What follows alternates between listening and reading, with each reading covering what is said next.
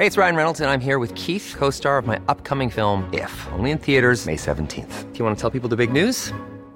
All right, I'll do. Sign up now and you'll get unlimited for $15 a month in six months of Paramount Plus Essential Plan on us. Mintmobile.com slash switch. Upfront payment of $45 equivalent to $15 per month. Unlimited over 40 gigabytes per month. Face lower speeds. Videos at 480p. Active Mint customers by 531.24 get six months of Paramount Plus Essential Plan. Auto renews after six months. Offer ends May 31st, 2024. Separate Paramount Plus registration required. Terms and conditions apply if rated PG. Heraldo Radio. La HCL se comparte, se ve y ahora también se escucha. Inicia las noticias de la tarde con Jesús Martín Mendoza en Heraldo Radio.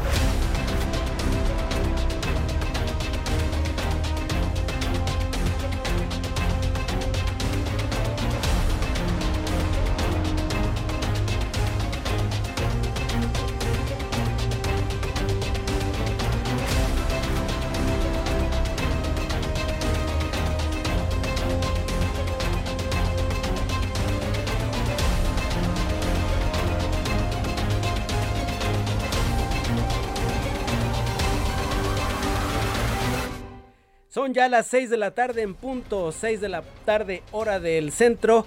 Les saludamos a través de las frecuencias del Heraldo Radio. Soy Ángel Arellano y les saludo en nombre del titular de este espacio informativo, Jesús Martín Mendoza, quien estará con usted en los próximos instantes, ya que pues el tráfico ha hecho de las suyas y ha retrasado a nuestro compañero, pero estará aquí como todas las tardes para ofrecerle el pulso de lo que ha ocurrido a través de este día con su estilo, por supuesto, el, el, estilo de Jesús Martín Mendoza. Vamos a presentarle por lo pronto un resumen de noticias. Ya está listo todo el equipo para informarle aquí en el Heraldo Radio. Y comenzamos con información. El compromiso y la solidaridad históricos de la UNAM con la nación son incuestionables. Es la respuesta que emitió la máxima casa de estudios frente a las críticas que hizo el presidente de la República tanto el día de ayer como hoy que nuevamente le recetó una serie de calificativos y le dijo que hace falta una sacudida en la Universidad Nacional. El diario oficial de la Federación publicó la reforma legal que cambia el nombre de la Secretaría de Comunicaciones y Transportes, la SCT, y ahora se va a llamar Secretaría de Infraestructura, Comunicaciones y Transportes, misma que entró ya en vigor el día de ayer. Durante su visita a México, el expresidente de Bolivia, Evo Morales, señaló que a pesar de que nacionalizar el litio en su país motivó el golpe de Estado, el aprovechamiento de este metal debe ser por parte del Estado y no de las empresas privadas. Familiares de la exfuncionaria Rosario Robles, quien fue titular de la sede Sol, presentaron una queja en la Comisión Nacional de los Derechos Humanos para denunciar y solicitar una investigación sobre violaciones a sus derechos y garantías. Hay que recordar que Rosario Robles estuvo señalada o está señalada por los eh, desvíos de la estafa maestra, se presentó a declarar y la detuvieron. Caso contrario de lo que ocurrió con Emilio Lozoya, quien se fugó lo detuvieron en otro país, lo extraditaron a México y ¿qué cree? Anda libre. La Fiscalía de Quintana Roo identificó la presencia del cártel de Jalisco del Pacífico y del Noreste en distintas zonas del estado. Sin embargo, señaló que ninguno está relacionado con el ataque al restaurante La Malquerida allá en Tulum. Eduardo Clark, director de Gobierno Digital de la Agencia Digital de Innovación Pública de la Ciudad de México, detalló que la evolución de la pandemia de COVID-19 en la capital del país mantiene su tendencia positiva y alcanzó su mínimo histórico en el puntaje que determina el color del semáforo epidemiológico. Y esta historia que ayer por la noche comenzó a circular un tema terrible. El actor Alec Baldwin disparó un arma de utilería en la grabación de la película Rust, la cual tenía proyectiles causando la muerte de Alina Hutchins, directora de fotografía y lesionando al director de la cinta Joel Sousa. Se trata de un caso como aquel que ocurrió con el actor Brandon Lee, usted lo recordará en la película El Cuervo, cuando esta arma de utilería, pues tenía proyectiles, tenía balas reales y la historia, la tragedia se repite. Vamos a ir ahora con nuestros compañeros del reporte vial. Vamos a enlazarlos para que nos informen de la de las condiciones que prevalecen en el Valle de México. Saludo en principio a Daniel Magaña. Adelante, Daniel.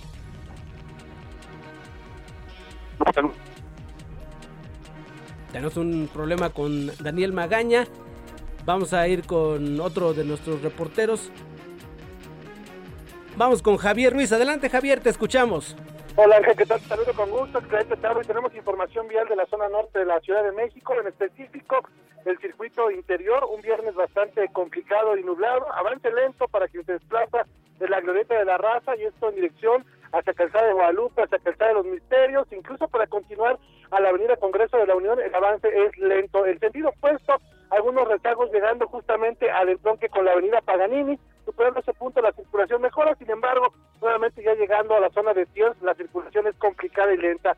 La Avenida de los Insurgentes con condiciones vehiculares similares, avance lento una vez que se deja atrás Montevideo y para quien desea llegar al paradero del Metro Indios Verdes o bien para continuar a la autopista México-Pachuca o hacia la vía Morelos. El sentido opuesto, el avance es mucho más aceptable, solo hay que moderar la velocidad. De momento, Ángel, es el reporte que tenemos. Perfecto, Javier, te agradezco mucho tu información. Hasta luego. Estamos atentos, buenas tardes. Muchas gracias, buenas tardes para ti también. Vamos ahora a establecer contacto con mi compañero Alan Rodríguez. Adelante, Alan, ¿dónde te encuentras?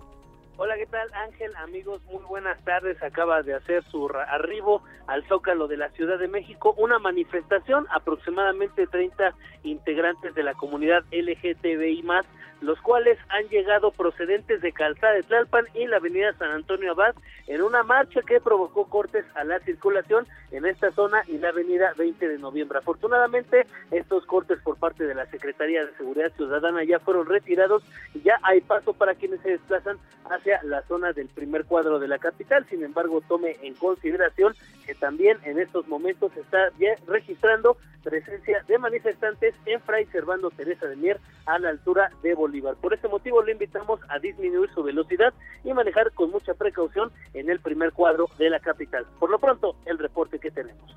Nota, Alan, muchas gracias por tu reporte. Continúas al pendiente. Muchas gracias, Alan Rodríguez. Y vamos ahora con mi compañero Mario Miranda. ¿Dónde estás, Mario? Buenas tardes. ¿Qué tal? Buenas tardes. Tenemos información de la zona poniente. Nos encontramos en el anillo periférico. Encontraremos carga vehicular en dirección a Barranca del Muerto.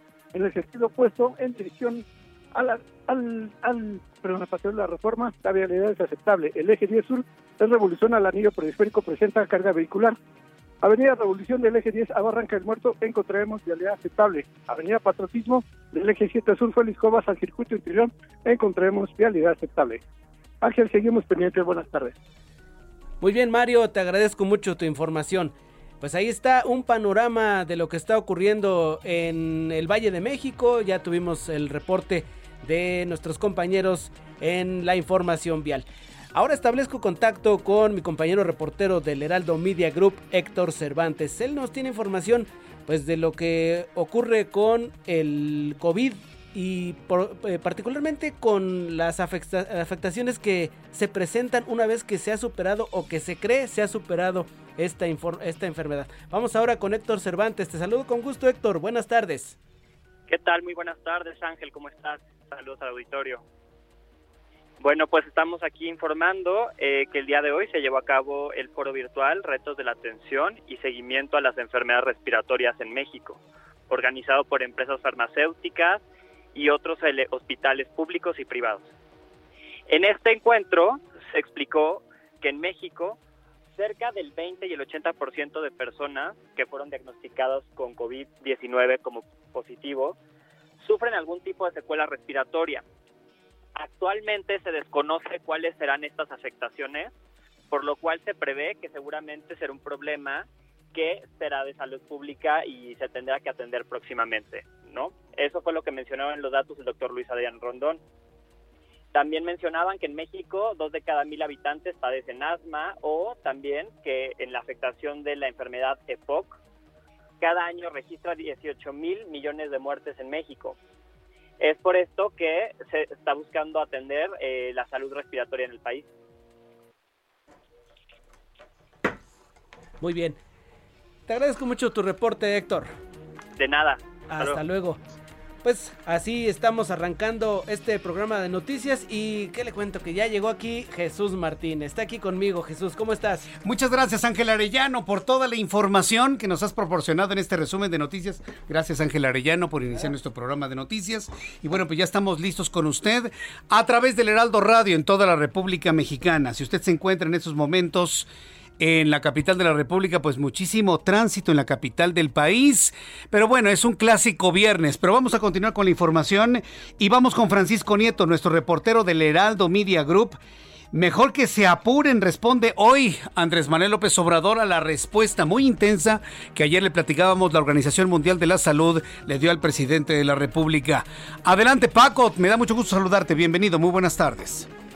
Jesús, ¿qué tal? Muy buenas tardes. Pues sí, hoy en la mañanera el presidente López Obrador dijo que en lugar de enojarse, la Organización Mundial de la Salud debería apurarse y resolver la autorización de todas las vacunas anti-COVID-19, como es el caso de la China Cancino y de la rusa Sputnik.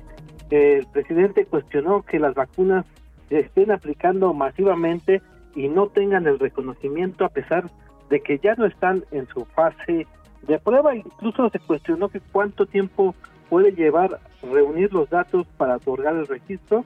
La gente dijo el presidente necesita tener el certificado porque muchos trabajan, tienen que ir a los Estados Unidos y ahí dicen que solo se puede ingresar con las vacunas que están autorizadas en la OEM, es decir, estas dos vacunas, la de Cancino y la de Sputnik, todavía no están corregidas, todavía no están aprobadas por parte de la OEM y el presidente pues eh, explicó que ve un tema de burocratismo donde pues le pide a la OMS que por favor se apure para que estén ya listas este certificado y que puedan pues ya entrar eh, mexicanos a los Estados Unidos con las vacunas que se aplican en este país. Pues es parte de lo que hoy sucedió en esta mañanera, Jesús. Muy bien, pues muchas gracias por la información, Francisco Nieto.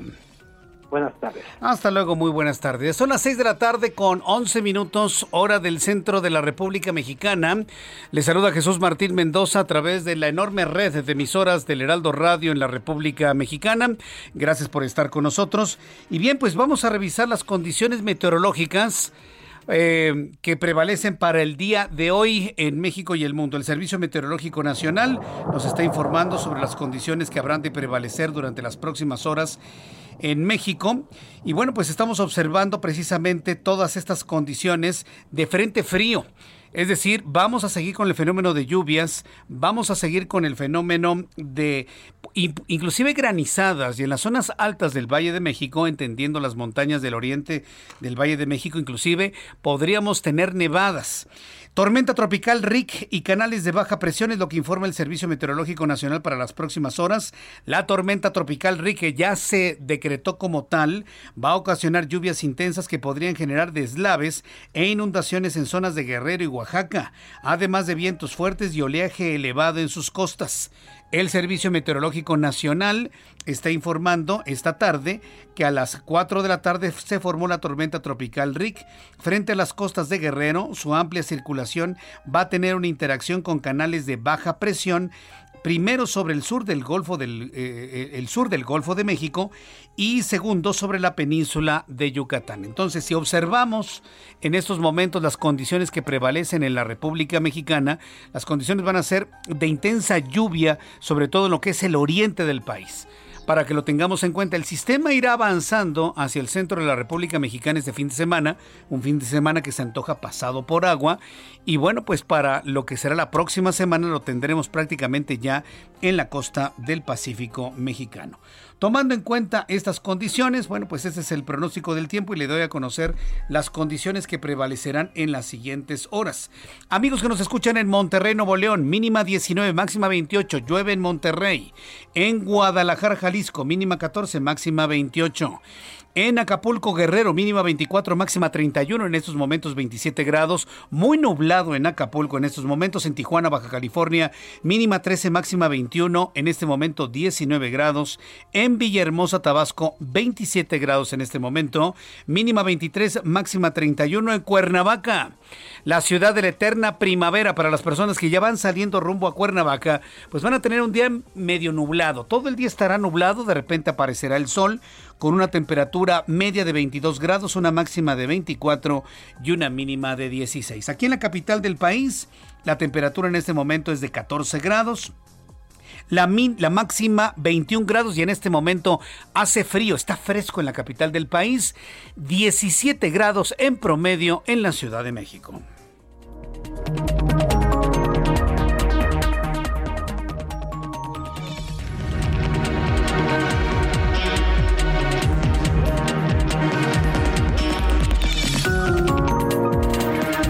Este momento las 6 de la tarde con 15 minutos hora del centro de la República Mexicana. Muchas gracias por sus eh, opiniones, sus comentarios a esta hora de la tarde.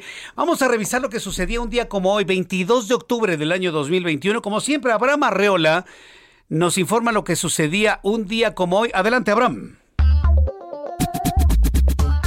Amigos, bienvenidos. Esto es un día como hoy en la historia, 22 de octubre 1810. En Acámbaro, el sacerdote Miguel Hidalgo es nombrado generalísimo de las Américas y entonces abandona la sotana y porta el traje de militar. Con esto se forma el Ejército Insurgente Libertador. Y desde el 2007 en aquel lugar, en Acámbaro, se celebra. 1960. Cassius Clay disputa su primer combate como profesional del boxeo, el cual gana en el sexto asalto. 1972, en Francia se estrena la película El discreto encanto de la burguesía, de Luis Buñuel, cineasta español que se encontraba en ese momento en el exilio. 1978, en la Ciudad del Vaticano inicia su pontificado el cardenal polaco Karol Wojtyla, electo papa el 16 de octubre anterior con el nombre de Juan Pablo II. Además, hoy es el Día Internacional de Concienciación sobre la Tartamudez. Y qué mejor exponente musical que Scatman. Amigos, esto fue un día como hoy en la historia. Muchas gracias. Muchas gracias a ti, Abraham Arreola, por la información que nos tienes en este día, hoy 22 de octubre. Por cierto, quiero enviar un caluroso saludo a un gran amigo de nuestro programa de noticias. Seguramente usted lo recuerda, usted lo conoce. Es mi amigo Fabio Alejo. Fabio Alejo, quien es eh, terapeuta, psicoterapeuta, quien nos ha platicado mucho sobre eh, las condiciones de la personalidad del ser humano. Bueno, desde aquí le quiero enviar un caluroso saludo a Fabio Alejo Flores porque hoy es día de su cumpleaños. Así que mi querido Fabio, desde aquí como siempre, eh, gran amigo de toda la vida, desde aquí te envío un enorme abrazo. Gracias por estar siempre presente y desde aquí te envío un enorme abrazo. Ya son las 6 de la tarde con 17 minutos hora del centro de la República Mexicana. Más adelante le voy a informar todo lo que ha dado a conocer Eduardo Clark, el director del gobierno digital de la Ciudad de México, sobre la disminución de los contagios de COVID-19. La verdad es que ha sido muy impresionante cómo ha disminuido los casos, pero el COVID sigue siendo igual de peligroso. 7.57% es el porcentaje de letalidad de este virus en la capital del país. También le voy a platicar más adelante sobre el drama de Alec Baldwin, este actor que disparó de manera... Bueno, disparó un arma de utilería. Si usted dispara un arma de utilería, ¿qué es lo que espera que pase? Que no pase nada, ¿no? Pues finalmente es un juguete. Pues no, resultó que estaba cargada, que era un arma verdadera, y mató a su directora de fotografía, Alec Baldwin. Eso ocurrió ayer. El drama empezó a surgir hoy por, bueno, ayer por la noche, durante toda la mañana, eh, donde un Alec Baldwin tuvo que declarar ante la policía, pero envuelto en llanto. Porque aparte la mujer de origen ucraniano, sí, su nombre era Alina, la mujer de, de origen ucraniano era su amiga. Entonces, por alguna razón estaban jugueteando, estaban de alguna manera eh, viendo la pistola, se le, se le va un disparo y la mata. Pero, pero, espéreme tantito. La bala no nada más mata a la directora de fotografía, hiere al director de la película Rush que estaban filmando Alec Baldwin. Un verdadero drama que nos recuerda aquel drama de mil, fíjese lo que ha pasado de tiempo, ¿eh? 1993, cuando Brandon Lee muere precisamente cuando firmaba la película The Crow muere precisamente por el disparo de un arma de fuego supuestamente de utilería. Una situación así no pasaba desde 1993 y sucedió ahora en esta filmación.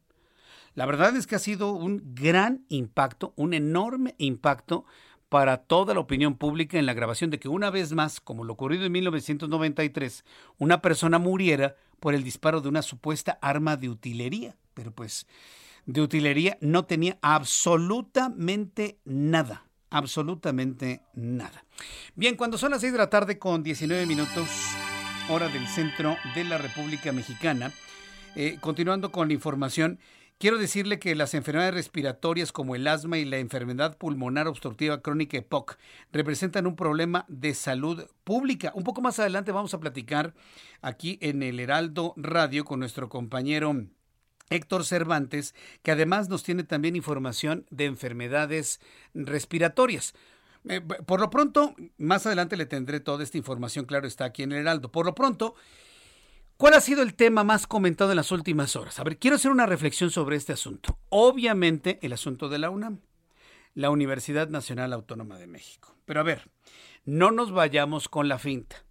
Si bien el tema de la Universidad Nacional Autónoma de México eh, ha sido importante, van dos días que el presidente de la República habla sobre la UNAM y no de una manera muy agradable, que digamos, no quiero que usted y yo nos perdamos de lo importante.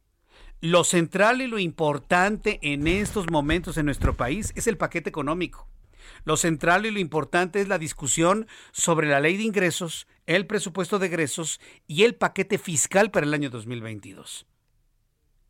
Todos los comentarios que ha hecho el presidente mexicano son para de alguna manera distraernos de lo central, de la gran discusión que en este momento tenemos sobre el tema del paquete económico que habrá de prevalecer en el año 2022. No lo veo de otra manera.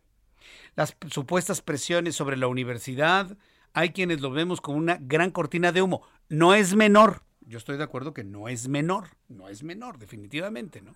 Sobre todo porque la Universidad Nacional Autónoma de México es un mosaico de ideologías. Y pues muchos universitarios, eh, el propio cuerpo de gobierno de la UNAM, eh, el grupo académico de la universidad, alumnos y exalumnos, han mostrado su, pues más que enojo, porque no es enojo, es su sorpresa. Están como que no creen lo que ha ocurrido con los comentarios del presidente de la República, que habla de una universidad derechizada, que habla de una universidad individualista, que habla de una universidad apegada a los ideales neoliberales. Que espéreme tantito, ¿eh? Hablar de neoliberalismo no es malo, ¿eh? Y en este momento yo lo digo así claramente. Porque en los tiempos del llamado neoliberalismo, como lo ve el actual presidente de la República, que podríamos a él calificarlo como el primer presidente del oscurantismo por revolucionario, eso no le va a gustar. Pero si lo vemos así como en etapas, etapas históricas, el neoliberalismo no nos trajo otra cosa más que crecimiento y desarrollo, perdón. En todos los países del mundo ha habido pobreza, claro está, y este gobierno no ha podido batir la pobreza. Y en los tiempos de lo que él llama el actual presidente neoliberalismo, había medicinas, ¿sí? Había crecimiento económico, había respeto al Tratado de Libre Comercio, había respeto a los poderes de la Unión, había descentralización. A ver, ¿cuál es una de las grandes cosas o de las herencias que dejó, por ejemplo, un gobierno como el de Ernesto Cedillo? La descentralización, el despojarse del poder centralizado en un presidente. Desde que Ernesto Cedillo, que gobernó este país entre 1994 y 2000, Vicente Fox del 2000 al 2006, Felipe Calderón del 2006 al 2012, el trabajo más importante que hicieron fue, en ese neoliberalismo, fue quitarle protagonismo al presidente de la República. Que alguien me diga lo contrario. Durante esos tres sexenios, que juntos son 18 años, prácticamente dos décadas, una generación completa, el trabajo fue quitarle presencia, peso específico, descentralizar el poder en el presidente de la República para hacerlo más equilibrado hacia la República Mexicana. Con Enrique Peña Nieto podríamos entender una especie de meseta o de valle, ¿no? Prácticamente no hubo ni para adelante ni para atrás. Pero ahora, con el presidente Andrés Manuel López Obrador, estamos regresando a tiempos donde el presidente concentraba todas las decisiones, todo el poder, todo lo que en un momento dado tiene que hacerse en el país. La pregunta es, ¿eso es bueno o eso es malo? Y esa es la gran pregunta. Y en el tema de la Universidad Nacional Autónoma de México, hay quienes han catalogado el discurso presidencial con lo que decía un Gustavo Díaz Ordaz en 1967 Lo comento con la idea de que lo evalúen en la presidencia de la República. No han sido los mejores días para la presidencia de la República. Comentarios hacia la UNAM que lo único que han provocado es un gran movimiento social en favor de nuestra máxima casa de estudios. Dentro de esta coyuntura, vamos a ir a los mensajes. Regreso con este tema, no sin olvidar toda la discusión del paquete económico. No nos vamos a distraer con el tema de la UNAM para hablar del paquete económico. Por lo pronto, yo le invito para que me escriba a través de nuestra plataforma de Twitter, arroba Jesús a través de YouTube, en donde tenemos un canal en vivo en YouTube, arroba MX en YouTube. Y regresamos enseguida después de los anuncios.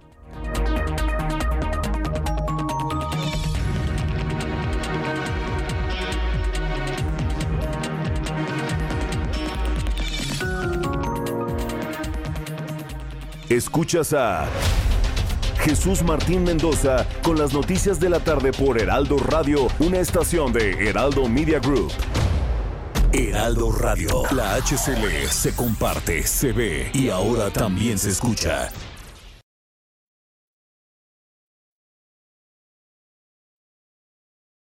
Heraldo Radio, la HCL se comparte, se ve y ahora también se escucha. Escucha las noticias de la tarde con Jesús Martín Mendoza. Regresamos.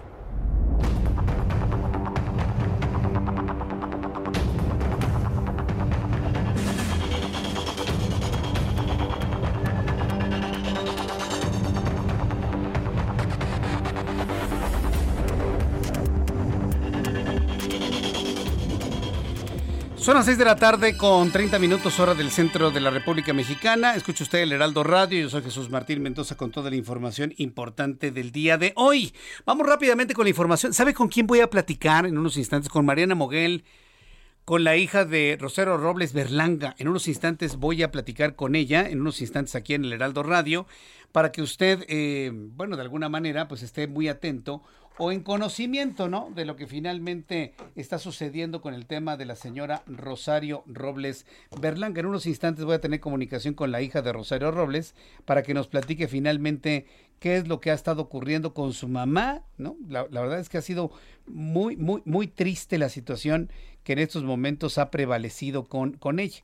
Así que bueno, no se lo vaya a perder en los próximos minutos aquí en el Heraldo Radio. Bien, eh, quiero informarles sobre el tema de la universidad y ya tomando en cuenta las reflexiones que hicimos antes de los mensajes comerciales, que no sea esto, vaya, una cortina de humo, que no sea esto un pretexto para que hablemos de otra cosa y no del paquete económico que no sea esto un pretexto de la UNAM para hablar de la UNAM y no de la inseguridad que vive el país. Claro, también tengo, que plantearlo de alguna manera. Decirle que esta tarde en entrevista en nuestro espacio de noticias en el Heraldo Radio, tuve la oportunidad, en el Heraldo Televisión, tuve la oportunidad de platicar con Francisco Barnés de Castro. ¿Se acuerda usted del ex rector Francisco Barnés de Castro? Ha sido uno de los rectores más emblemáticos y podría decirle eh, más importantes en historia contemporánea si tomamos en cuenta que en las manos del rector Barnés le estalló una de las huelgas más impresionantes de la UNAM, un año de 1999 al año 2000. Barnés de Castro fue rector de la UNAM entre 1997 y el año 1999. Bueno, hoy en entrevista en el Heraldo Televisión, aseveró que no hay nada más lejano a la percepción que las universidades públicas se hayan separado de los compromisos sociales y vuelto neoliberales. Dice que es completamente falso. Aseguró que a pesar de las críticas del presidente de la República, el compromiso de la Universidad Nacional Autónoma de México es permanente y seguirá colaborando con el gobierno federal por el bien del país. Así lo dijo Francisco Barnés de Castro.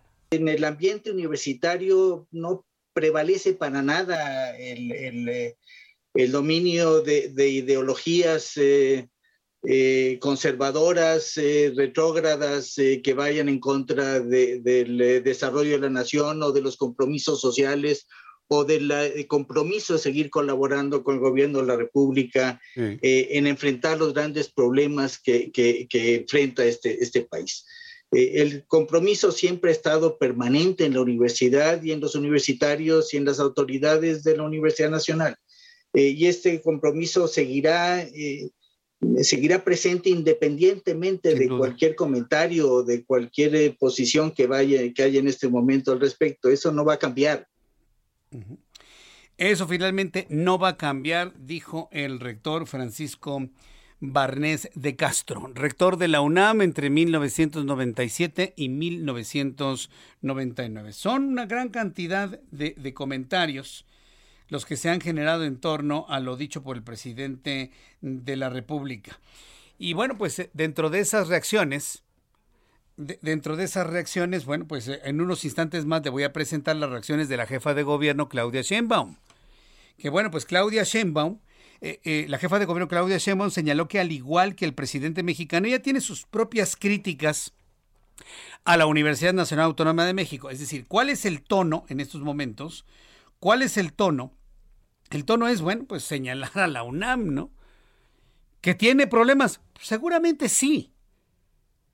Pero tampoco lo podemos poner como el, objetivo en estos momentos en el debate nacional, cuando lo que en estos momentos se está debatiendo es el paquete económico, el problema de inseguridad, el debate político, el COVID, los enfermos, los contagiados, los muertos la revocación de mandato. En fin, hay una gran cantidad de asuntos antes que hablar de la Universidad Nacional. Bueno, hoy la jefa de gobierno dijo que ella tiene sus propias críticas a la UNAM, principalmente la desigualdad de los ingresos entre los profesores.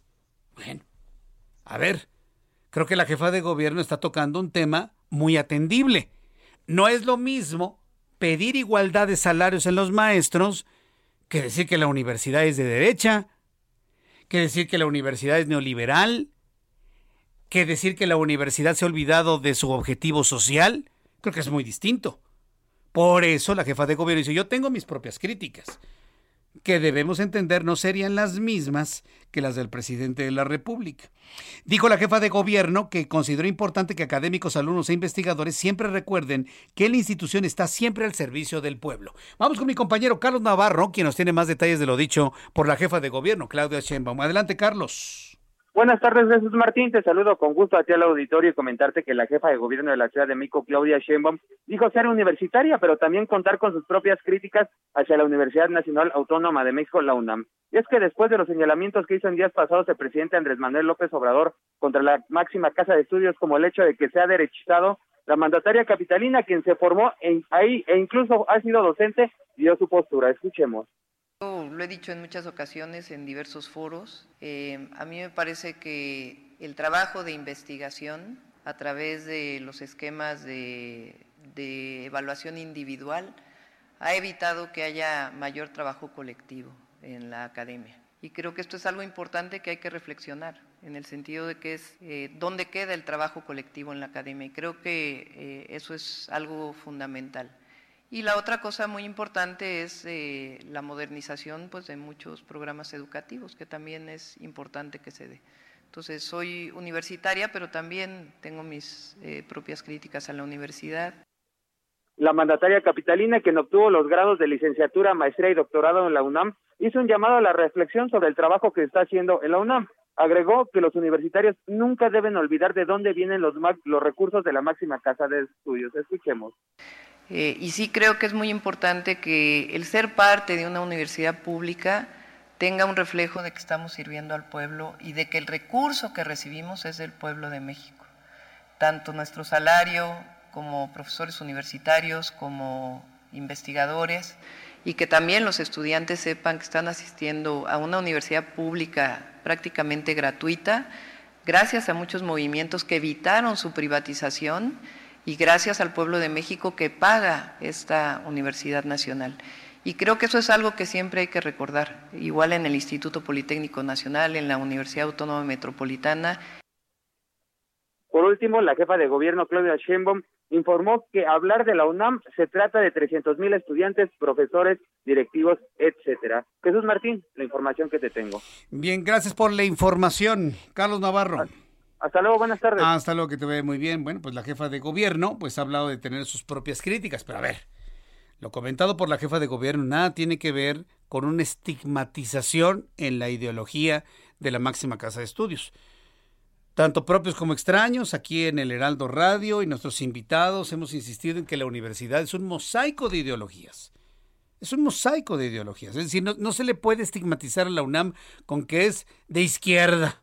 No, de ninguna manera. Que la UNAM es chaira. No, no, la UNAM no es chaira. No, es que la UNAM es neoliberal, es de derecha. Tampoco. No, es que la UNAM es priista. No, tampoco. La UNAM es el mejor ejemplo de la pluralidad, el equilibrio social y político de nuestro país. Que no nos quede duda, que no nos quede ninguna duda sobre ello. Más adelante le voy a presentar más información sobre lo que se ha comentado el día de hoy. Como le digo, platiqué con Francisco Barnés de Castro, ya escuchamos al rector de la Universidad Nacional Autónoma de México y bueno, también le presentaré lo que dijo hoy el presidente de la República sobre la UNAM y lo que le contestó el doctor José Narro. Es que, bueno, es que, bueno, hoy el presidente López Obrador, así para darle un resumen, ¿eh? si usted no lo oyó, que no, no le digo que lo oiga, porque pues ya casi nadie escuchamos la mañanera, eh, calificó a José Narro, ex rector de la UNAM, como Nini. como Nini. Hágame usted el favor, que porque ni trabaja ni estudia, ¿no? Pero en fin, bueno, platicaremos de eso en unos instantes más. Quiero abrir en este momento un espacio importante en, eh, en, nuestro programa de noticias aquí en el Heraldo Radio para abrir la información sobre Rosario Robles Berlanga. Esta semana pasará la historia como eh, de un mensaje muy claro por parte del gobierno federal en cuanto a la, vamos a llamarlo así, persecución de personajes del pasado. No queda duda alguna que Rosario Robles Berlanga fue en su momento una de las mujeres más poderosas de este país. Una mujer política verdaderamente influyente, jefa de gobierno, le podría decir inclusive, una mujer visualizada como presidenciable en México. Hoy se habla de, mujeres que podrían alcanzar la presidencia de la República. Claudia Sheinbaum, Kenia López Rabadán, eh, Beatriz Pajés Yergo, eh, Margarita Zavala. Bueno, podemos hablar de una gran cantidad de mujeres que podrían alcanzar la presidencia de la República ante los nuevos vientos y los nuevos aires que soplan en México. Pero si podemos hablar de la primera mujer que fue visualizada con mucha seriedad como primera presidenta de México fue Rosario Robles sobre todo por el camino que tuvo como jefa de gobierno de la Ciudad de México. Y bueno, pues los cambios políticos la han llevado a una situación en la que se encuentra tras las rejas. Y en estos días, en estas semanas, recordamos cómo una poderosa acción de defensa, pues prácticamente tenía en las manos seguir defendiéndose, pero en libertad, tomando en cuenta condiciones de salud, su condición de mujer, eh, que se ha caído, que tiene lesiones, vaya que necesita estar en su casa, vaya, pero defendiéndose en libertad en su hogar. Finalmente se le negó ese beneficio y por el, pretexto de que se iba a fugar, Rosario Robles permanece en la cárcel. En la línea telefónica, Mariana Moguel, hija de Rosario Robles Berlanga. Estimada Mariana, gracias por estar con nosotros aquí en el Heraldo Radio. Bienvenida, muy buenas tardes. Hola Jesús, muy buenas tardes. Un saludo a tu equipo de producción y a todos los que nos están escuchando. Mariana, yo no puedo dejar de pensar en ese abrazo y en ese llanto tuyo en el momento en el que el juez determinaba eh, eh, la prisión preventiva para Rosario Robles Berlanga. A, varias horas que han ocurrido, que pasó eso, ¿cuál, es tu pensamiento en este momento y una primera reflexión, Mariana? De entrada, la primera reflexión te quiero platicar que no permitieron el acceso a ninguno de mis familiares ni a una servidora a la audiencia, ni siquiera me lo permitieron a monitor me tuvieron en una salita sin que se me permitía usar el teléfono y yo tenía y empecé a ver cómo cayeron muchísimos mensajes y te quiero platicar que es cuando dije algo está pasando, pues yo me enteré a través de los medios de comunicación la decisión de negarle el cambio de medida cautelar a mi mamá, a Rosario Robles, a través de ustedes y sin que se concluyera todavía la audiencia. Esta filtración por parte del chat del Consejo de la Judicatura fue a las 19.36, 19.35 horas y la audiencia concluyó a las 20.01 horas. Entonces, imagínate la desesperación que yo tenía y por supuesto es muy doloroso. Sigo sintiéndome rota, con muchísima impotencia, porque hoy volvimos a ver un pseudo juez, como le llamo yo al Delgadillo Padierna, a otro nuevo pseudo juez que sigue perfectamente la línea del, del, del Gadillo Padierna, la de la consigna, la de la instrucción y no la actuación conforme a derecho. Eh, ¿qué, movió al juez? Lo, calificas de un pseudo juez. ¿Tú piensas que está al servicio o a las órdenes de alguien en específico para haber determinado esto sin ver todos los elementos que ya tenían en las manos que justificaban una defensa en libertad, Mariana? Completamente, porque además hoy el juez no solamente le está diciendo no a la defensa de Rosario Robles, de mi madre o a mi madre misma o a, su hija, le está diciendo no a un tribunal colegiado en donde tres magistrados por unanimidad votaron una sentencia en donde se desechaban todas estas pruebas con las que en su momento se, se, se justificó la prisión, ¿no? Se le dio la prisión preventiva, esta medida cautelar. Pero además quiero decirte que en esta audiencia el juez volvió a argumentar que el abogado y ella entraron en, en contradicción de cuando nos encontrábamos de viaje.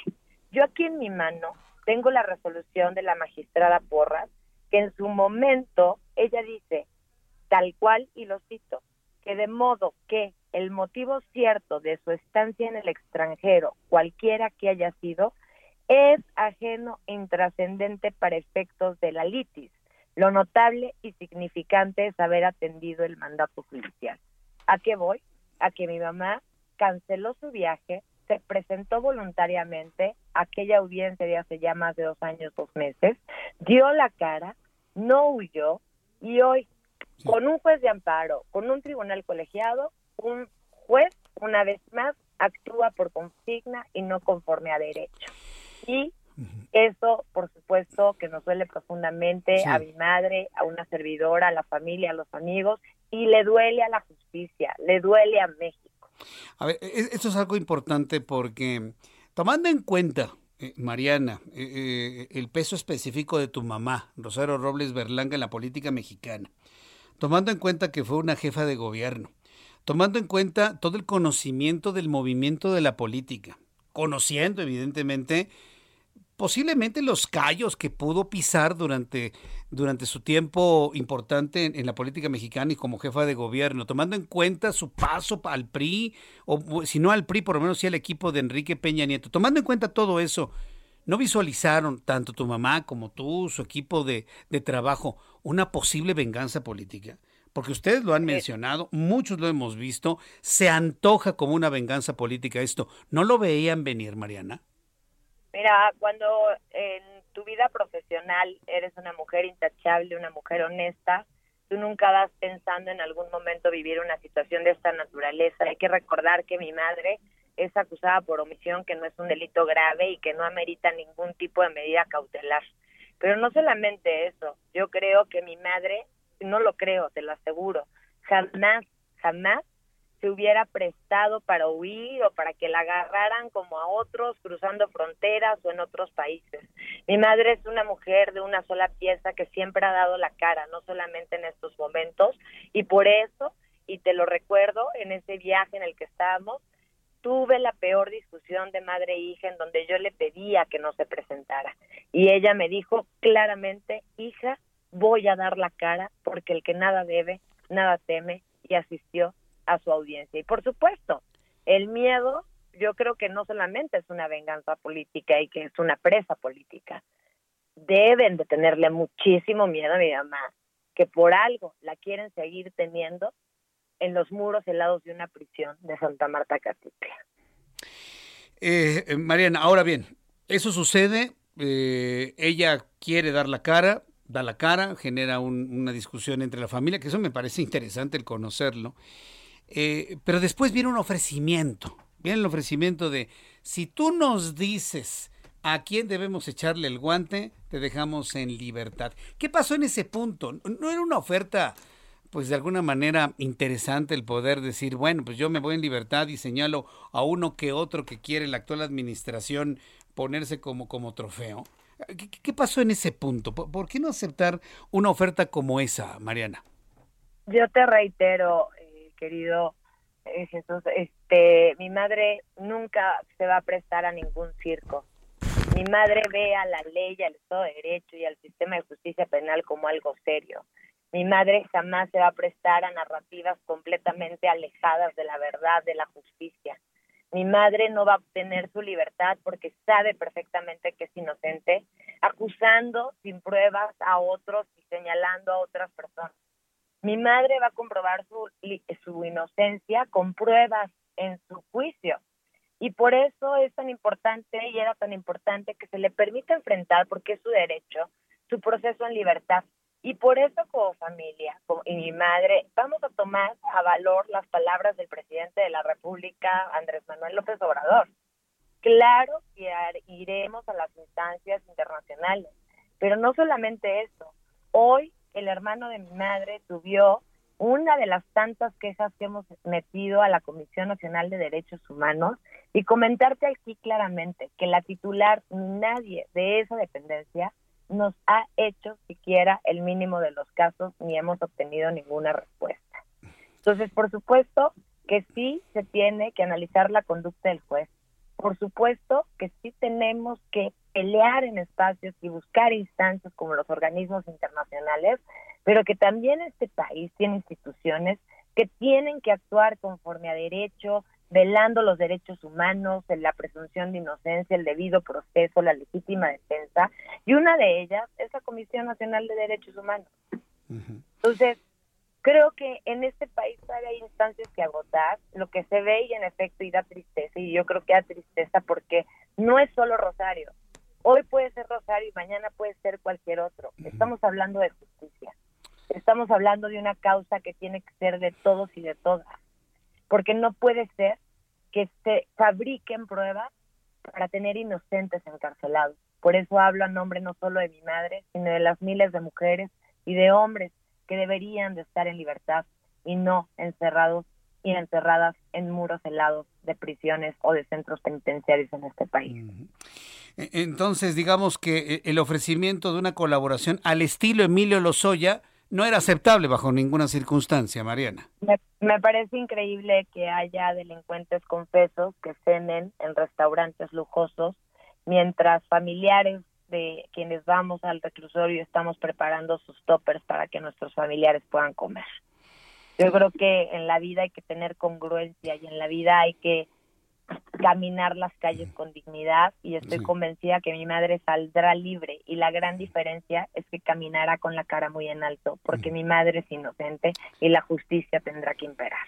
Mariana, los presidentes de la República, y, yo creo que desde antes, pero de manera muy emblemática, desde tiempos de Carlos Salinas de Gortari, han tenido su quina dentro de la cárcel, ¿no? Y todos los presidentes han tenido lo suyo. ¿Tú considerarías que tu mamá es, es la quina de Andrés Manuel López Obrador y que en 2024 podría salir libre? Pero además, tomando en cuenta que yo vi varias fotografías donde López Obrador le levantaba el brazo a tu mamá en una señal de triunfo, hoy en la cárcel. Bueno, yo lo que primero espero es que no tenga que esperar todo el sexenio para que mi madre esté libre porque pues si realmente el Poder Judicial actúa conforme a derecho, como bien lo hemos visto, que hay quienes sí lo han hecho, como el noveno tribunal colegiado, como este juez de amparo, eh, no este que, emiten estas resoluciones y estas sentencias en donde desechan todos los elementos con los que se dicta esta prisión, que es la más lesiva, la más excesiva, que, que además ya nos ya lo usan solo los países dictatoriales y solo se utiliza para delitos graves. Yo tengo la esperanza de que, por favor, se deje de meter en este proceso las manos de la venganza y de la, de la consigna y se meta las manos del derecho y se actúe conforme a derecho y eso hará que mi madre mucho antes de que concluya el sexenio esté libre. Por eso este retomo las palabras del presidente de la República, si es en efecto que no hay una venganza, que no hay una intromisión, que no hay una consigna, pues que entonces el Poder Judicial actúe conforme a la ley. Bueno, pues esperemos eso. Para concluir, este Mariana, háblanos de tu mamá. ¿Cómo está? Eh, supimos que estaba mal de salud, que se había caído, se había golpeado, inclusive hasta por eh, eh, el tema de salud. Me parece increíble que no se haya atendido la posibilidad de una defensa en libertad o dentro de su casa o, o de manera domiciliaria. ¿Cómo se encuentra ella de estado de salud? Sí, de hecho, quiero comentarte que este juez Ganter fue otro de los elementos que ni siquiera consideró la salud de mi mamá sin duda se ha visto profundamente mermada en la cárcel, presión arterial alta, se desmayó, se pegó en la cabeza, tenemos un problema con su pierna, este, un problema en la asiática, en fin, diversas situaciones. Yo por eso decía que mi mamá no solo tendría el derecho de llevar su proceso en libertad, sino, también el derecho de poder recuperarse anímicamente, de poder recuperarse en salud. Hablo como hija ahora sí, hablo desde mi corazón. Si una hija lo que más quiere en su vida es su madre y sobre todo la quiere sana. Yo quiero a mi madre sana, viva, completa y quiero que me la dejen de quitar de manera injusta. Yo estoy cansada de la justicia selectiva y de la justicia simulada. Este país se, se merece justicia pareja y que el sistema de justicia penal deje de ser letra muerta y se convierta realmente en acción.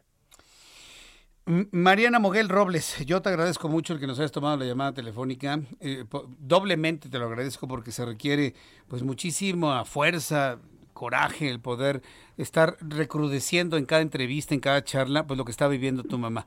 Envíale nuestros saludos de nuestra parte y estaremos muy pendientes de lo, de lo que suceda. A ver si la Comisión Nacional de los Derechos Humanos hace algo. Yo no sé si tú confías en la CNDH, este Mariana. Bueno, pues por supuesto que después de dos años de no recibir una notificación, una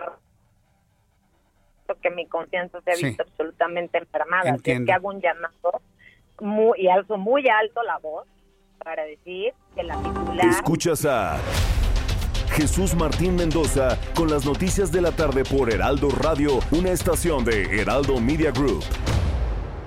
Heraldo Radio.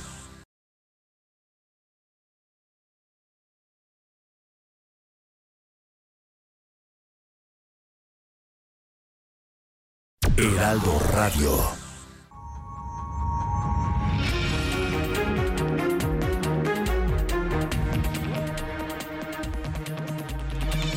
Ya son las 7 en punto, las 19 horas en punto hora del centro de la República Mexicana. Escucha usted el Heraldo Radio. Saludos a nuestros amigos que nos sintonicen a partir de este momento en toda la República Mexicana. Estoy conversando con Mariana Moguel Robles, hija de Rosario Robles Berlanga. Y, y, Mariana, antes de los mensajes comerciales, te agradezco mucho que nos hayas esperado estos minutos de mensajes de nuestros patrocinadores. Nos decías que quieres que se escuche claro y fuerte lo siguiente, ¿qué es lo que nos quieres decir en torno al tema de tu mamá, Rosario Robles Berlanga? Me, encantaría y gracias por el espacio, agradecida soy yo. Son dos puntos. Uno, ya creo que te, eh, te hice llegar el pantallazo del chat del Consejo de la Judicatura donde está filtrando la información de la decisión del juez, lo cual me lleva a sospechar que la resolución ni siquiera la analizaron, ya la ya el juez Ganter ya la llevaba perfectamente no estructurada, que era el no, el no y que se regresara a prisión. Y la dos, Nacional de Derechos Humanos haga su trabajo. No le estoy pidiendo nada que como yo, tu servidora ciudadana mexicana. La comisión a ver, le, volvemos a marcar, Ángel. Sí, fíjese qué, qué extraño, ¿no? Que cuando va Mariana Moguel a dar su mensaje en el Heraldo Radio, y, lo digo con toda claridad porque usted sabe, usted que me sigue, que me escucha todos los días, sabe que no es la primera vez que pasa, ¿verdad? Cuando tenemos un entrevistado importante, con una declaratoria fuerte, importante, trascendente, de influencia, de repente el teléfono deja de funcionar. Y, y no por un asunto nuestro, ¿eh? O sea, aquí todo está funcionando perfectamente bien. Entonces, le está volviendo a marcar Ángel. Entonces, ¿nos hablaba sobre la Comisión Nacional de los Derechos Humanos, Mariana?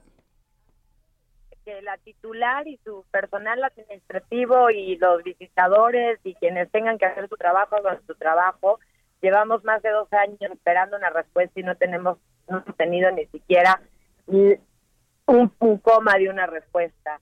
Yo pido también al Poder Judicial sobre todo al juez de control que actúe conforme a derecho. Lo que pido es piso parejo, porque si es venganza no es justicia. Y yo pelearé por mi madre hasta el final y hasta donde tope, porque mi madre merece de verdad tener su proceso en libertad, obtener, tener ese derecho, y no es solo Rosario, porque Rosario hay miles y por la justicia tenemos que pelear.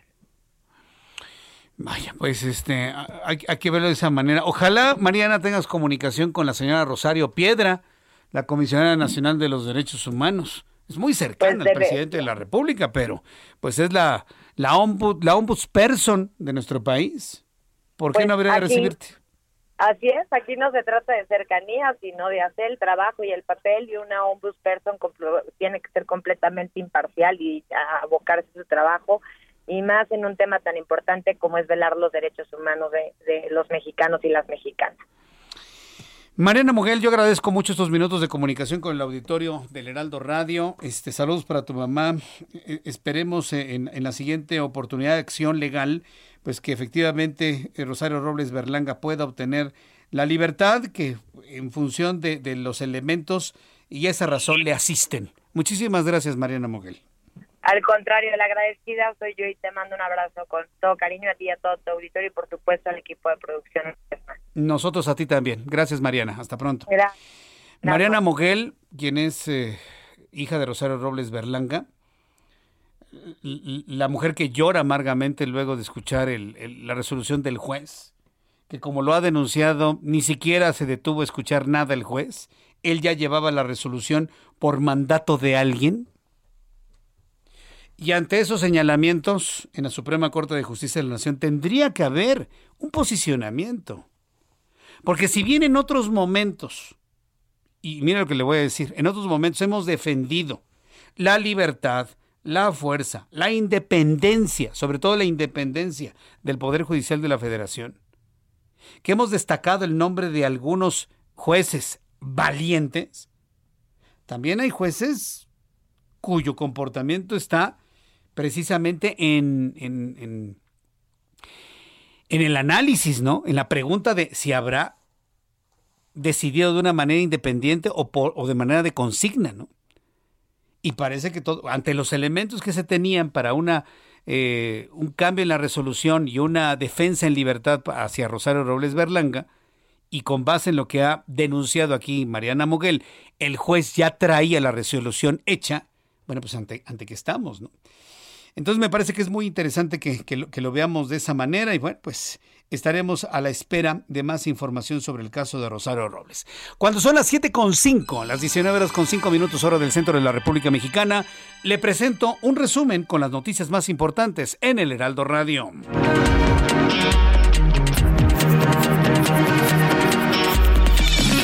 En este resumen de noticias le informo que Mariana Moguel Robles, hija de la exfuncionaria Rosario Robles Berlanga, declaró en entrevista con el Heraldo Radio que el juez que decidió no modificar la medida cautelar del ex titular de la Secretaría de Desarrollo Social siguió la línea de la instrucción y no actuó conforme a derecho y agregó que su mamá no se hubiera prestado para huir del país y ser perseguida en cambio, ahora es una presa política a la que le tienen miedo y por eso quiere mantener, la quieren mantener en prisión a alguien que es inocente. Esto fue lo que dijo Mariana Moguel.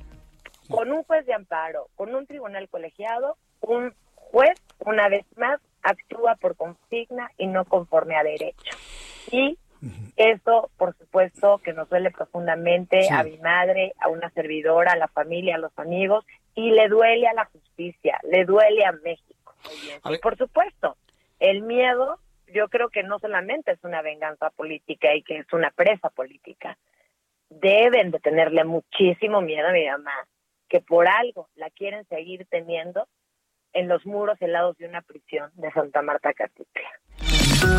Deben tenerle muchísimo miedo a mi mamá, dice Mariana Moguel en entrevista con El Heraldo Radio. También le informo que la Comisión Nacional de los Derechos Humanos emitió medidas cautelares en favor de los 30 científicos y administrativos del Consejo Nacional de Ciencia y Tecnología, derivado de la persecución mediática y ministerial de que han sido objeto y son investigados por delincuencia organizada, lavado de dinero, peculado, por lo que se pide a la Fiscalía General de la República abstenerse de actuaciones que comprometan el debido proceso. En más de este resumen de noticias le informo que la tormenta tropical Rick se desarrolló este viernes a partir de la depresión tropical 17E frente a las costas del estado de Guerrero en el Océano Pacífico y para el domingo podría llegar a huracán categoría 1, informó el Servicio Meteorológico Nacional. La Secretaría de Salud informó este viernes que México suma 3.777.209 casos y 285.953 muertos por COVID-19 y en las últimas 24 horas el país registra 4.653 contagios, 284 defunciones por coronavirus. Le informó también que el Instituto Nacional de Estadística y Geografía, el INEGI, informó que hoy 22 de octubre de 2021, que la primera quincena de octubre el índice nacional de precios al consumidor aumentó 0.54%. De esta manera, la inflación anual se ubicó en 6.12% en este mismo periodo. Se registró un alza de precio en electricidad, gas doméstico y cebolla. En más noticias, en este resumen, Estados Unidos aplaudió la nueva resolución de la Organización de Estados Americanos, la OEA, que pide elecciones libres en Nicaragua y prometió seguir luchando con países aliados contra las acciones antidemocráticas del gobierno de Daniel Ortega y Rosario Murillo. Esto luego del Consejo Permanente de la OEA exigió la liberación inmediata de todos los opositores detenidos, incluidos siete aspirantes presidenciales, y urgió con vehemencia al gobierno de Ortega a realizar reformas electorales. La cadena de restaurantes Hooters, Hooters o como le dicen en Estados Unidos, Hooters, Hooters, decidió ajustar su política de uniformes tras las críticas a los nuevos modelos que a decir de empleadas y usuarios de redes parecen ropa interior. Hooters, que opera restaurantes en 42 estados de Estados Unidos y también en México, emitió un comunicado señalando que las meseras no serán obligadas a usar los nuevos uniformes. El último bastión de sexismo que existía en restaurantes, porque ¿cuál es el atractivo de Hooters? Ir a ver a las meseras con poca ropa, con muchas curvas y con poca ropa. A ver, no seamos hipócritas en México. No seamos hipócritas. ¿A qué vamos a Hooters? A ver mujeres casi desnudas como meseras. Bueno, pues la empresa, al saber que eso es lo que les atrae clientes, ante su mala comida, por cierto, son malísimas las hamburguesas, bueno, pues decide reducir el tamaño de la ropa. Se quejan las meseras. Y las, las meseras a partir de ahora, si quieren ir con bata, irán con bata. Así de sencillo. No más atractivo sexual de senos y glúteos en un restaurante. Que quede claro y que se diga fuerte. Son las noticias en resumen. invito para que siga con nosotros. Le saluda Jesús Martín Mendoza.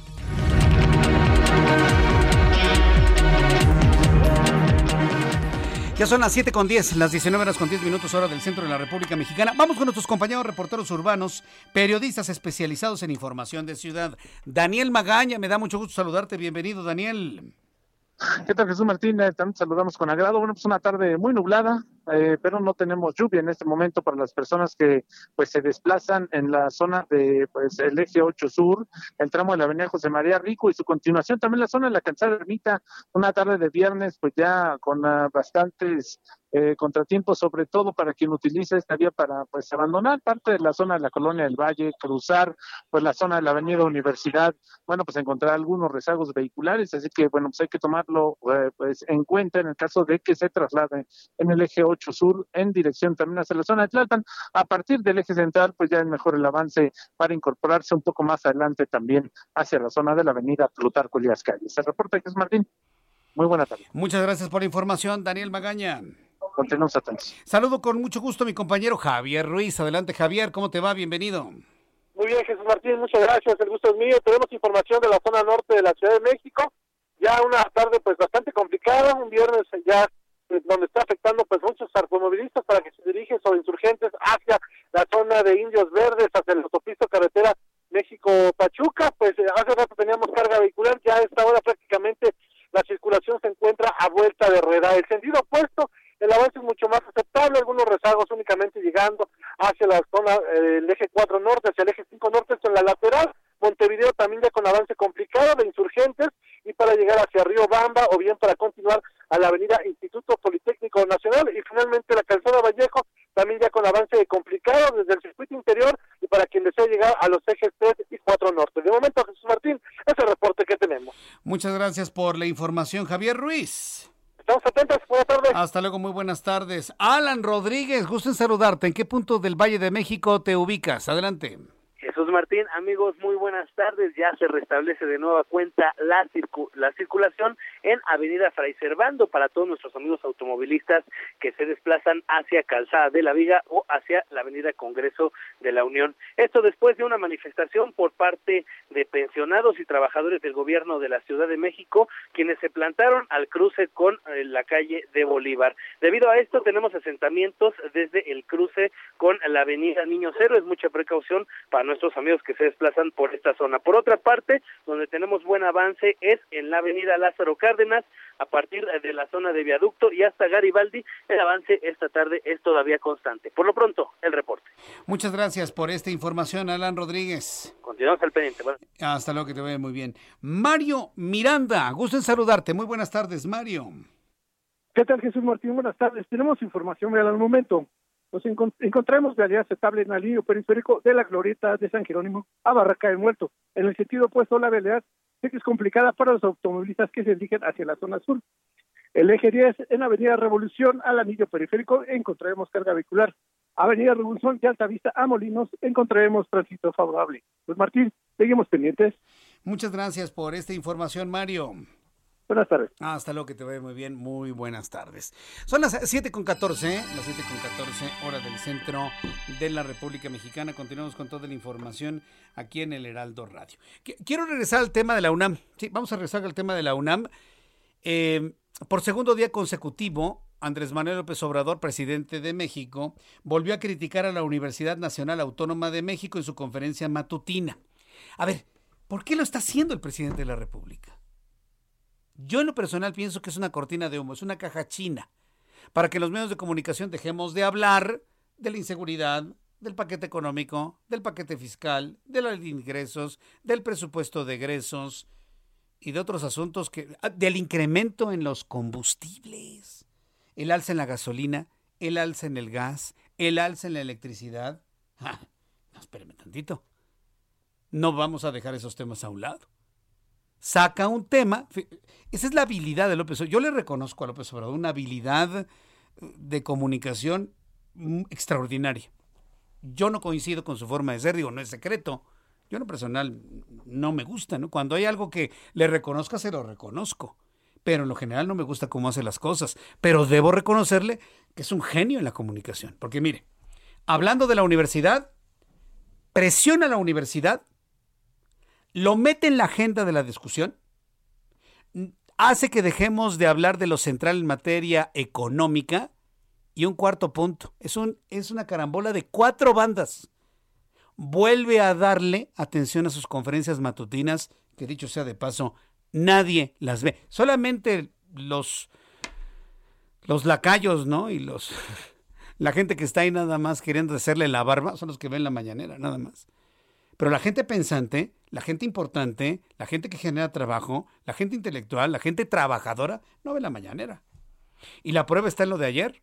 Comenta lo de la UNAM y nadie se da cuenta o nadie lo toma tan en serio hasta que una persona, alguien en redes sociales, edita el pedacito donde le pega la UNAM, lo sube a las redes sociales y estalla la bomba. ¿Qué fue lo que provoca que hoy se le triplicó la audiencia a ver qué más dice de la universidad? ¿Se da cuenta usted del manejo? No nacimos ayer, señores, no nacimos ayer. Bueno, pues hoy el presidente vuelve a hablar de la universidad y lo hizo en estos términos.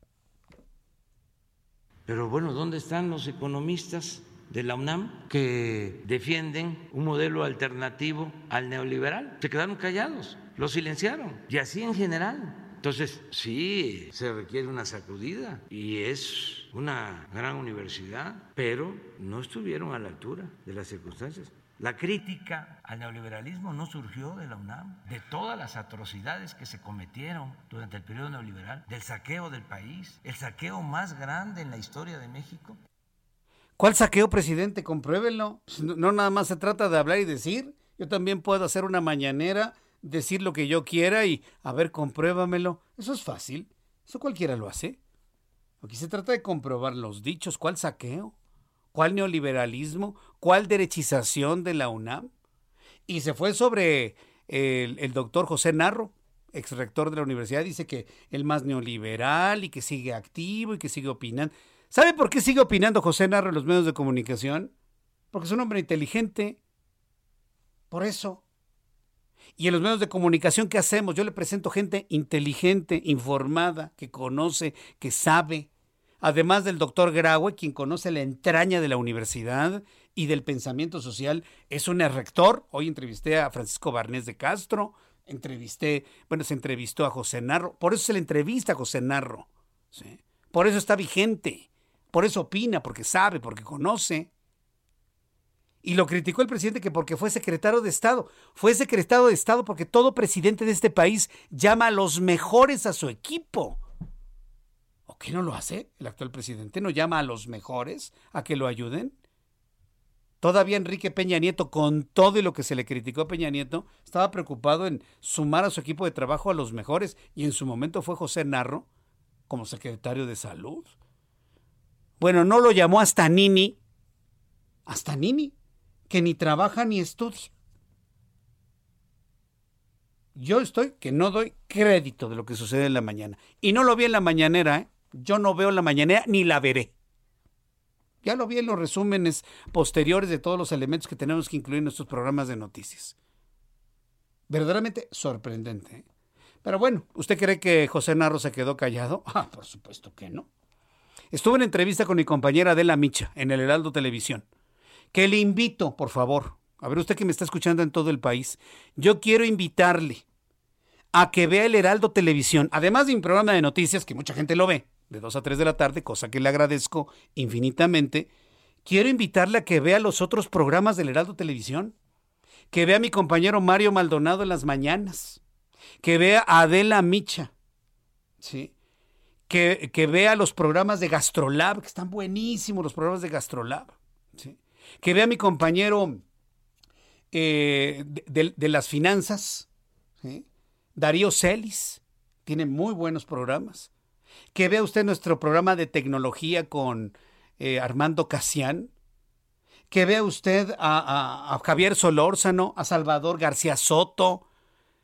Quiero invitarlo a que vea usted el Heraldo Televisión también en toda su barra. ¿sí? Bueno, pues hoy precisamente en el programa de Adela Micha, José Narro le contestó así al presidente de la República. La UNAM es una casa de cultura, una casa de estudios que siempre, invariablemente, lo podemos ver a lo largo de todo el siglo XX para no irnos más atrás y de los, las dos décadas que han transcurrido de este, que tiene un gran contenido, sentido, vocación y compromiso social. Esa es la UNAM, una, una institución extraordinaria, plural, en donde la libertad de pensamiento, de enseñanza, de investigación se practican todos los días y en donde en esa enorme pluralidad se encuentran los objetivos de ayudar a nuestro país a resolver los grandes problemas nacionales muy tranquilo, muy mesurado José Narro. Yo creo que otra persona con otro carácter y otro ánimo le contesta de manera distinta al presidente de la República, pero le contestó muy mesurado. Ayer platiqué aquí en el Heraldo Radio, seguramente usted se acuerda, con el director de la Facultad de Derecho de la UNAM, quien dijo, mire Jesús Martín, ¿para qué escalamos el conflicto? Mejor lo tomamos como una mera opinión. Me encantó, ¿eh? me encantó, me encantó lo que dijo nuestro buen amigo de la Facultad de Derecho de la Universidad Nacional Autónoma de México. Una mera opinión, Jesús Martín. Está bien, como opinión, y ya otra cosa, ¿no? Pero le puedo asegurar que va a seguir el presidente, dale, dale, dale, porque ya le encontró el modito, ¿no? Ya le encontró el modito. Pégale a la universidad, presionas a la universidad, elevas el rating de las mañaneras y cambias la agenda política del comentario para no hablar precisamente del, de los problemas económicos del paquete que trae para el año 2022. ¿Sabe también quién opinó sobre esto? El ex rector de la Universidad Nacional Autónoma de México, eh, Juan Ramón de la Fuente. Sí, es, que estaba pensando en Francisco Barnés de Castro, porque Barnés de Castro fue rector de 97-99. Estalla la huelga tiene que dejar la rectoría Barnés de Castro en medio de la huelga, ¿sí? El MOSH y todo eso, ¿se acuerda? Un año. Toma las riendas Juan Ramón de la Fuente, ya con un Vicente Fox, presidente del PAN. Ah, cómo lo extrañamos a Vicente Fox, presidente del PAN en México. ¿Y sabe cuál? Recuérdese cuál fue la primera acción de Juan Ramón de la Fuente. ¿Alguien lo recuerda? A ver, que, que levanten la mano como escuelita, ¿no? ¿Quién recuerda cuál fue la primera petición que le hizo Juan Ramón de la Fuente al entonces presidente de México, Felipe Calderón? Claro, llamar a la Policía Federal. Y la Policía Federal llegó a la UNAM y sacó de las greñas al Mosh y a toda su banda de compinches que tenían detenida la universidad. Y la universidad empezó a funcionar y no nada más empezó a funcionar, a partir de ese momento se convirtió en una de las mejores del mundo. Bueno, Juan Ramón de la Fuente habló sobre este tema para el periódico. ¿Lo, ¿lo tienes o no lo tienes? ¿Lo tenemos? Sí, entonces Juan Ramón de la Fuente habló precisamente sobre lo ocurrido en, en la universidad. ¿sí? Entonces, bueno, pues este voy a, voy a tenerle, es que me están diciendo que tengo la, la, nota de este lado. En la UNAM cabe la crítica, la autocrítica y todas las ideas, dice Juan Ramón de la Fuente. Y el propio Juan Ramón de la Fuente, en, declaraciones a otros medios de comunicación, el actual embajador de México ante la ONU, que fue rector de la UNAM del 99 al 2007, comentó sobre esto. La universidad es un espacio en donde se pueden analizar y debatir todas las ideas y todos los puntos de vista, incluido la crítica, dijo Juan Ramón de la Fuente. Embajador de México ante la Organización de las Naciones Unidas, el rector de la UNAM, tras los señalamientos de López Obrador, dijo en entrevista con el periódico El Universal, Sí, tengo que darle crédito a quien hace el trabajo, ¿no? En entrevista con el periódico El Universal, el embajador de la Fuente, quien estará en la presidencia del Consejo de Seguridad de la ONU durante el mes de noviembre, comentó que no tenemos que estar de acuerdo en todo ni sobre reaccionar a la crítica. El espíritu crítico forma parte de la naturaleza de la universidad. De hecho, revisar periódicamente con ojo crítico y autocrítico lo que hacemos o dejamos de hacer los universitarios es una práctica frecuente que no debe abandonarse. La crítica se cultiva en todas las universidades públicas y en los espacios académicos de casi todo el mundo, dijo Juan Ramón de la Fuente. Qué momento tan complejo, ¿eh? Y no ha salido a medios el doctor Graue, actual rector de la UNAM. Voy a los anuncios, regreso con más noticias en el Heraldo. Escuchas a Jesús Martín Mendoza con las noticias de la tarde por Heraldo Radio, una estación de Heraldo Media Group. Heraldo Radio, la HCL se comparte, se ve y ahora también se escucha.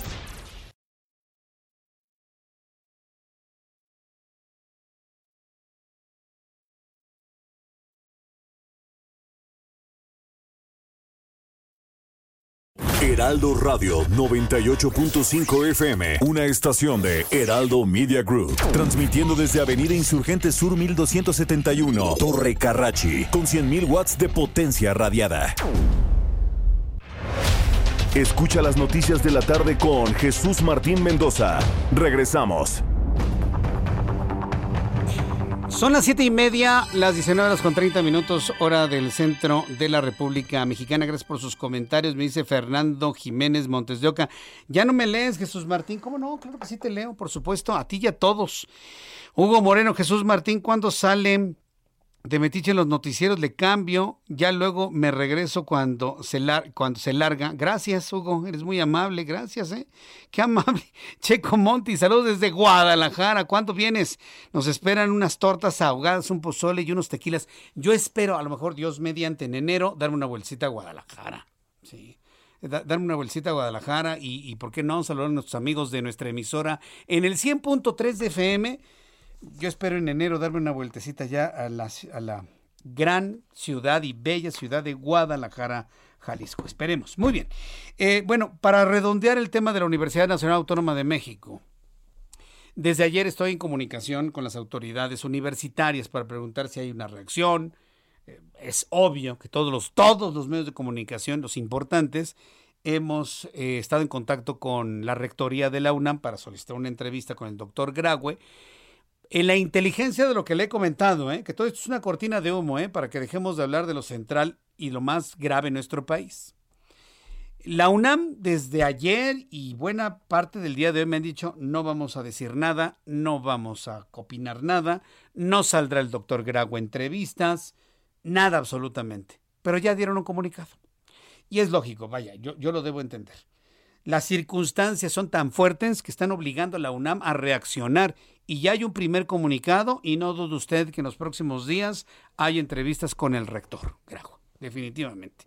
Las mismas circunstancias obligan a la máxima casa de estudios a hacer un posicionamiento porque son miles de estudiantes y exalumnos y cuerpo de gobierno y docentes y académicos que quieren saber pues una posición ante pues lo que hay que decirlo, son verdaderos ataques a la autonomía de la máxima casa de estudios. Bueno, hace unas horas la Universidad Nacional Autónoma de México da a conocer a la opinión pública lo siguiente. Súbale el volumen a su radio. La UNAM informa. La Universidad Nacional Autónoma de México ha sido siempre respetuosa de las distintas ideologías, corrientes de pensamiento, posiciones políticas y opiniones expresadas por integrantes de su comunidad, de sus egresados o de, por, de cualquier persona. Estoy leyendo el comunicado de la UNAM.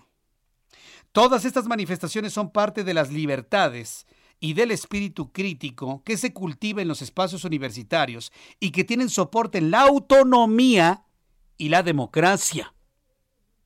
Gracias a esto, la universidad, sigo leyendo el comunicado de la UNAM, gracias a esto la universidad sirve a la nación con un compromiso social en permanente transformación.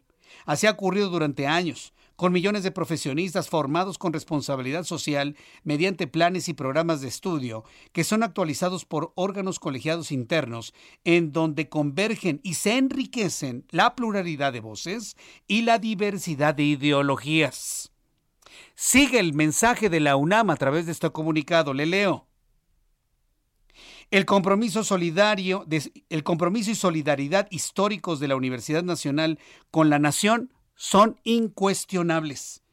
Muestras recientes son los sismos de septiembre de 2017, donde brindó apoyos y asesorías a gobiernos y población en prácticamente todos los ámbitos, así como la colaboración de expertos en diversos campos a lo largo de la crisis sanitaria que hemos padecido. Finaliza el comunicado de la UNAM que le leo en el Heraldo Radio. En la universidad se privilegia siempre la libertad de cátedra, una de nuestras mayores fortalezas para formar ciudadanos íntegros de pensamiento independiente, sin ideologías impuestas y comprometidos con la búsqueda de un país más justo, libre y con menor desigualdad. Así es, así es y así ha servido a México la Universidad de la Nación. Hasta aquí el comunicado de la UNAM en su página de internet que finaliza diciendo ponte puma, ponte la vacuna. Entonces, bueno, esto está en la página de la Dirección General de Comunicación Social de la Universidad Nacional Autónoma de México, que finalmente, pues ante la intensidad de lo que ha ocurrido en las últimas horas, bueno, se ven obligados a dar un posicionamiento en estos términos. La Universidad Nacional Autónoma de México. Son las 7.35, las 7.35 horas del centro de la República Mexicana. Eh, entro en comunicación en estos momentos con la doctora Aura Espejo Fonseca. Ella es especialista clínica en imagen diagnóstica e intervencionismo mamario de salud digna. Y le hemos invitado, a propósito de que estamos en el mes de octubre, en el mes consagrado a concientizarnos sobre la gravedad del cáncer de mama, en esta lucha contra el cáncer de mama, en una concientización para una ubicación o una detección a tiempo del cáncer de mama, porque todo cáncer detectado a tiempo es curable, pero cuando este es avanzado y cuando esto lleva precisamente una extirpación mamaria para evitar que haga metástasis este cáncer, la importancia de la reconstrucción para la salud emocional de las personas que transitan por este problema. Doctora Aura Espejo, me da mucho gusto saludarla. Bienvenida, muy buenas tardes. Jesús, muy buenas noches. ¿Cómo están? Con mucho gusto de, de, saludarle. Bueno, pues la importancia del control mamario durante este mes de octubre y obviamente en el resto del año. ¿Qué es lo que nos dice sobre este tema? Pues básicamente que debemos olvidarnos de que solamente octubre sea el mes dedicado, como dices tú, al cáncer de mama. Quizás es el mes que taladramos la conciencia de todas las mujeres pero que crean que te, viene noviembre, que viene diciembre y que siempre hay una oportunidad para hacerse un estudio, una detección oportuna. que también bajemos esta parte de pensar que no podemos prevenir. Podemos prevenir en la medida que algunos factores de riesgo los podemos hacer desaparecer si cambiamos nuestro estilo de vida. ¿Y a qué me refiero? Si nosotros evitamos al máximo la obesidad, si aumentamos nuestra actividad física, si comemos menos carbohidratos, grasas animales y dejamos las mujeres de ingerir alcohol como hoy en día se comprueba se está ingiriendo, vamos a bajar muchos de los factores importantes que están asociados con el cáncer de mama. Entonces ahí ayudaríamos también a esta palabra llamada prevención que hoy en día se está usando en muchas esferas. A ver, e, esto es muy interesante porque muchas personas quieren saber cuál es el origen del problema del cáncer de mama. Estamos ante un problema que tiene que ver con el estilo de vida, que tiene que ver con la alimentación, que tiene que ver con el no cuidarse y, y, en esto qué tanto pesa la condición genética. ¿Qué, qué es lo que nos puede explicar sobre ello, doctora Aura Espejo? Mire, eh, ¿Qué sucede? El cáncer de mama es una enfermedad que tiene muchísimos factores. Es decir, eh, si arrancamos, empezamos por decir que el primer factor de riesgo es que somos mujeres, porque a las mujeres nos vemos más afectas que los hombres. Segundo factor de riesgo que aumenta la probabilidad de cáncer de mama con la edad, y esto es inevitable, vamos a envejecer, pero dentro de estos otros factores de riesgo hay algunos que nosotros los podemos evitar. Entonces, si mejoramos nuestra calidad de vida, la obesidad es un factor de riesgo, eh, entonces vamos a mejorar nuestro, nuestros, quitamos muchos de esos factores. Cuando tú dices el factor hereditario, sí, es cierto, hay algunos que son factores hereditarios y otros que son factores que tienen que ver con mutaciones genéticas.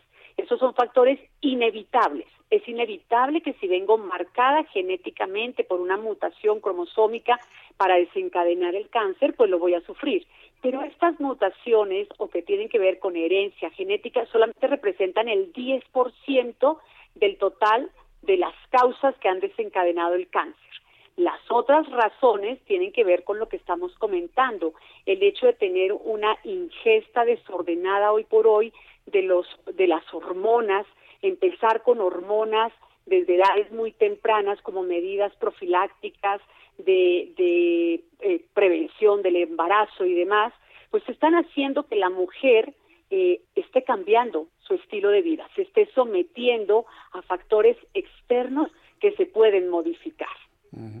Pues eh, resulta muy interesante ver este asunto, aunque bueno, pues hemos conocido también mujeres que pues no toman hormonas, se alimentan bien, hacen ejercicio y de repente, bueno, pues aparecen con, con, cáncer de mama. Claro, y, claro. Y, aquí la pregunta es si tiene que ver la contaminación, tal vez la maternidad a edades más avanzadas. Inclusive se ha hablado sobre el tema de la maternidad a edades avanzadas o incluso la negación a la maternidad como un factor que desarrolla cáncer de mama, doctora. Claro, porque porque estamos sometidos, las mujeres somos estrogénicas, es decir, esto, la palabra estrógeno va de la mano con esta, con este tema del cáncer de mama. Cuando la mujer se embaraza y logra tener un embarazo a término, nueve meses, en, es un periodo en que su organismo se... Ever catch yourself eating the same flavorless dinner three days in a row? Dreaming of something better? Well, HelloFresh is your guilt-free dream come true, baby. It's me, Kiki Palmer.